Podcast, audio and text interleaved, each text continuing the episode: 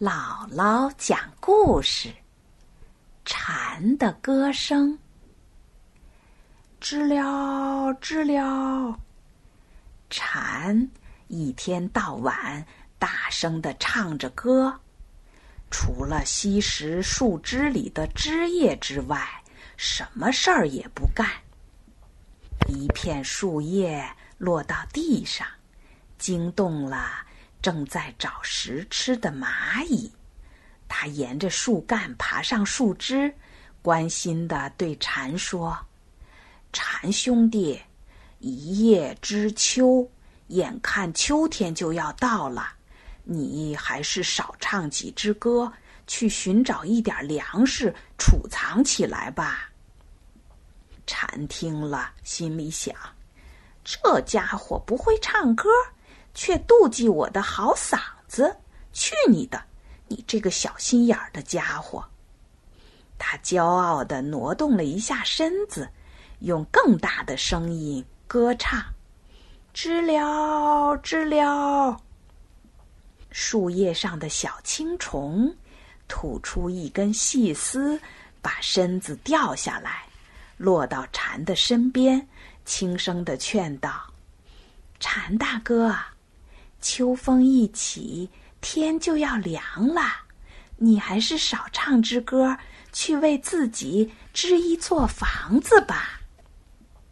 蝉看了小青虫一眼，心中鄙夷的暗笑：这些不会唱歌的家伙，那么妒忌我的好嗓子，我偏要唱，知了，知了。秋风吹起来了，天气凉起来了，小青虫的房子早就织好了，它蜷缩在里面，暖暖和和的睡大觉。蚂蚁也储藏了一仓库的粮食，无忧无虑的等候着冬天的来临。这时，蝉。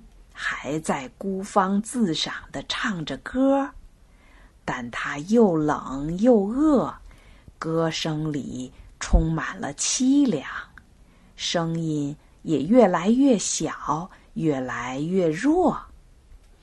终于有一天，他再也抓不住树枝了，啪的一声，跌落在地上，一命呜呼了。蚂蚁看见了，爬上树去，告诉小青虫：“喂，兄弟，你知道吗？